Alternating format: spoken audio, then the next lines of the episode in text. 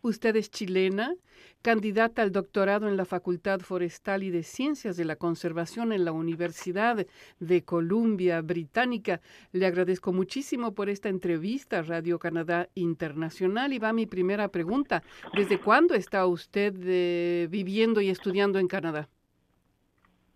Nosotros llegamos en agosto del 2010 junto a mi marido y mi hija mayor. En ese entonces tenía ella cinco años. Desde el 2010, es decir, ya llevan nueve años. Sí. Ajá. Sí, y usted está haciendo un doctorado. ¿Por qué se interesa en el tema forestal?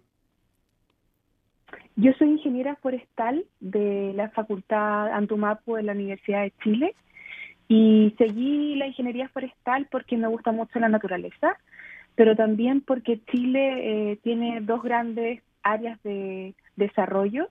Una es la, parte forestal y la otra es la minería. Y yo tomé la parte forestal. ¿Y qué la llevó a elegir entonces la, la parte forestal? ¿Qué es lo que le atrae aparte de la naturaleza?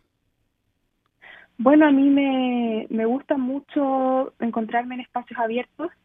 Creo que no soy una persona que funciona muy bien en, en oficinas y, y, la ingeniería forestal permite hacer muchas salidas a terreno, eh, además que no se reduce solamente a entender cómo una planta funciona y, entender la importancia de las plantas, que sin plantas no estaríamos vivos, sino también el, el impacto que tienen las plantas en, en todas las comunidades locales, indígenas, eh, para todos en realidad. Usted entonces se recibió de ingeniera forestal en Chile, está haciendo un doctorado en Columbia Británica. ¿Cuál es la diferencia para usted? no digo a nivel de, de estudios, es, hay una diferencia, claro, entre ingeniera y, doctora, pero ¿qué es lo que le aporta de más el ser doctora? ¿A dónde piensa usted irse con esto? Sí, mira, eh, yo también en la Universidad de Columbia Británica hice mi magíster. Ahí comencé a, a experimentar un poco más lo que era hacer investigación. El magíster lo hice investigando una especie de álamo eh, y haciendo experimentos de fisiología pura, es decir, cómo funciona la planta, qué estructuras tiene eh, para que funcione bien o de ciertas formas. Y cuando hice el magíster, eh, tuve un tengo aún, porque es también el supervisor de mi doctorado, un muy buen mentor y creo que me gustó mucho estar en, en, la, en el área de la investigación, sobre todo en el doctorado, porque tengo mucha libertad de decidir qué es lo que eh, voy a estudiar.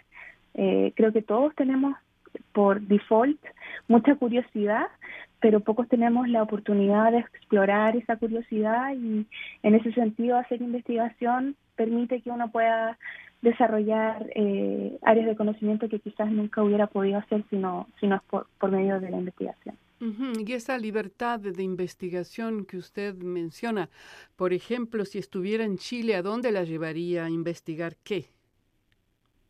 Claro, por ejemplo, para el, para el magíster yo hice anatomía de hojas. Eh, yo solo vinculé en cómo funcionaba una especie en específico. Eso se puede hacer en cualquier árbol, no necesito un árbol que sea nativo de Norteamérica, como es el balsam poplar, que es la especie que yo usé. Eh, puedo hacerlo con cualquier árbol y aplicarlo en, en, mejoras de producción o simplemente en generar conocimiento acerca de una especie que tenga cierta importancia, que puede ser una especie en riesgo o vulnerable o en vías de extinción. Eh, eso por una parte. Y con el doctorado, eh, bueno, yo el doctorado, lo, mis datos son de Chile. Yo fui a una minera de cobre en Chile, estudié 11 especies eh, de, árboles. Mi tema del doctorado es perfectamente aplicable a Chile, pero también a muchas partes donde hay minería.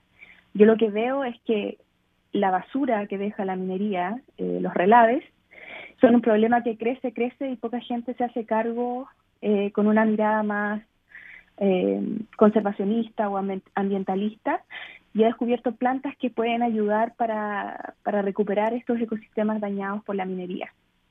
ah, qué interesante. Ah, pues me, ahora sí que ahora sí que estoy encontrando interesante también me preguntaba, por ejemplo, usted habla justamente de estas dos áreas, minera y forestal, y me preguntaba también en sus estudios qué aplicación a nivel de eh, sociedad usted puede hacer una contribución, ahora lo estoy entendiendo entonces mejor. ¿Es que usted piensa em, quedarse en Canadá o piensa regresar a Chile? Por un lado. Y segunda pregunta es, ¿es que usted piensa hacer investigaciones tal vez eh, conjuntas con Chile y Canadá? Te respondo la primera pregunta, a pesar de que ambas están bien vinculadas. Yo creo que mi ideal por ahora es tratar de quedarme en Canadá, nosotros somos permanent residents ahora, y, tratar de hacer un vínculo en Chile, seguir haciendo investigación en Chile, pero poder contar con eh, apoyo financiero canadiense. Lo que pasa es que hay muchas mineras que en Chile que son canadienses y yo siento que es una buena oportunidad para Canadá el aportar con financiamiento, eh, digamos, para mitigar o quizás aún mejor prevenir los efectos que quedan luego de las producciones mineras, que son súper ineficientes. Por ejemplo, en el caso de la minería de cobre, para generar una tonelada de cobre fino, tú generas entre 120 y 140 toneladas de, de relaves.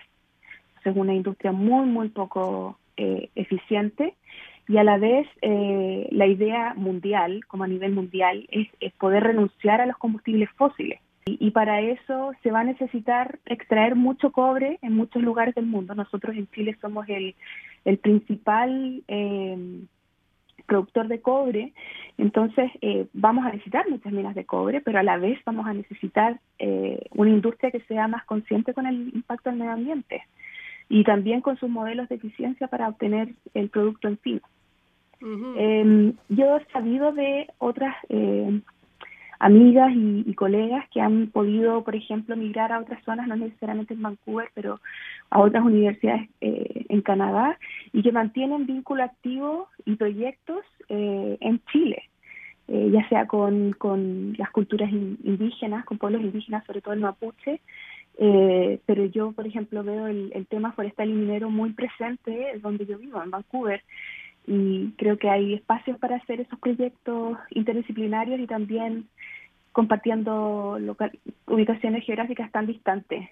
Dado que usted menciona que hay muchas compañías mineras en Chile, por un lado, y usted busca tal vez eh, subvenciones para hacer una investigación, em, ¿usted cree que va a ser fácil encontrar subvención de aquí desde Canadá? Mm, sí, yo creo que es fácil encontrar eh, financiamiento eh, desde desde el Estado canadiense o, fondos de investigación como NSERC o, cosas así. Hay fondos, hay muchos fondos y fondos muy grandes. El problema es otro. El problema es que las mineras, sea donde sea, tienen mucho celo de que uno vaya a hacer investigación. Y yo creo que por eso las mineras, en general, ha habido poco desarrollo de I más D. Hay, hay, hay hay, hay muy poco, hay muy pocas investigaciones. Siento que falta como ese nexo universidad minera, eh, porque en el fondo si uno va y uno descubre algo que no es tan bueno, como eh, por ejemplo que deberían haber evitado usar eh, tal o cual procedimiento, o si es para restaurar un ecosistema, no deberían usar, por ejemplo, especies exóticas, como dicen algunas algunos intelectuales, eh, y siento que las, las, empresas mineras tienen mucho celo de eso, de la información que uno saca y de cómo se usa esa información. Entonces, en mi caso, por ejemplo, yo tengo un acuerdo de confidencialidad y tengo que evitar, no puedo decir el nombre de la minera, eh, es, es, como bien restringido. Es como, eh, yo siento que hay, hay como unas confianzas que hay que ganarse aún o algunos protocolos que habría que fijar, de modo que las mineras puedan ser más abiertas, porque sin lugar a dudas ganan todos si es que se puede hacer más investigación dentro de una minera. Estefanía Milla, o Milia, chilena, candidata al doctorado en la Facultad Forestal y de Ciencias de la Conservación en la Universidad de Columbia Británica. Muchísimas gracias por esta entrevista a Radio Canadá Internacional. Muchas gracias.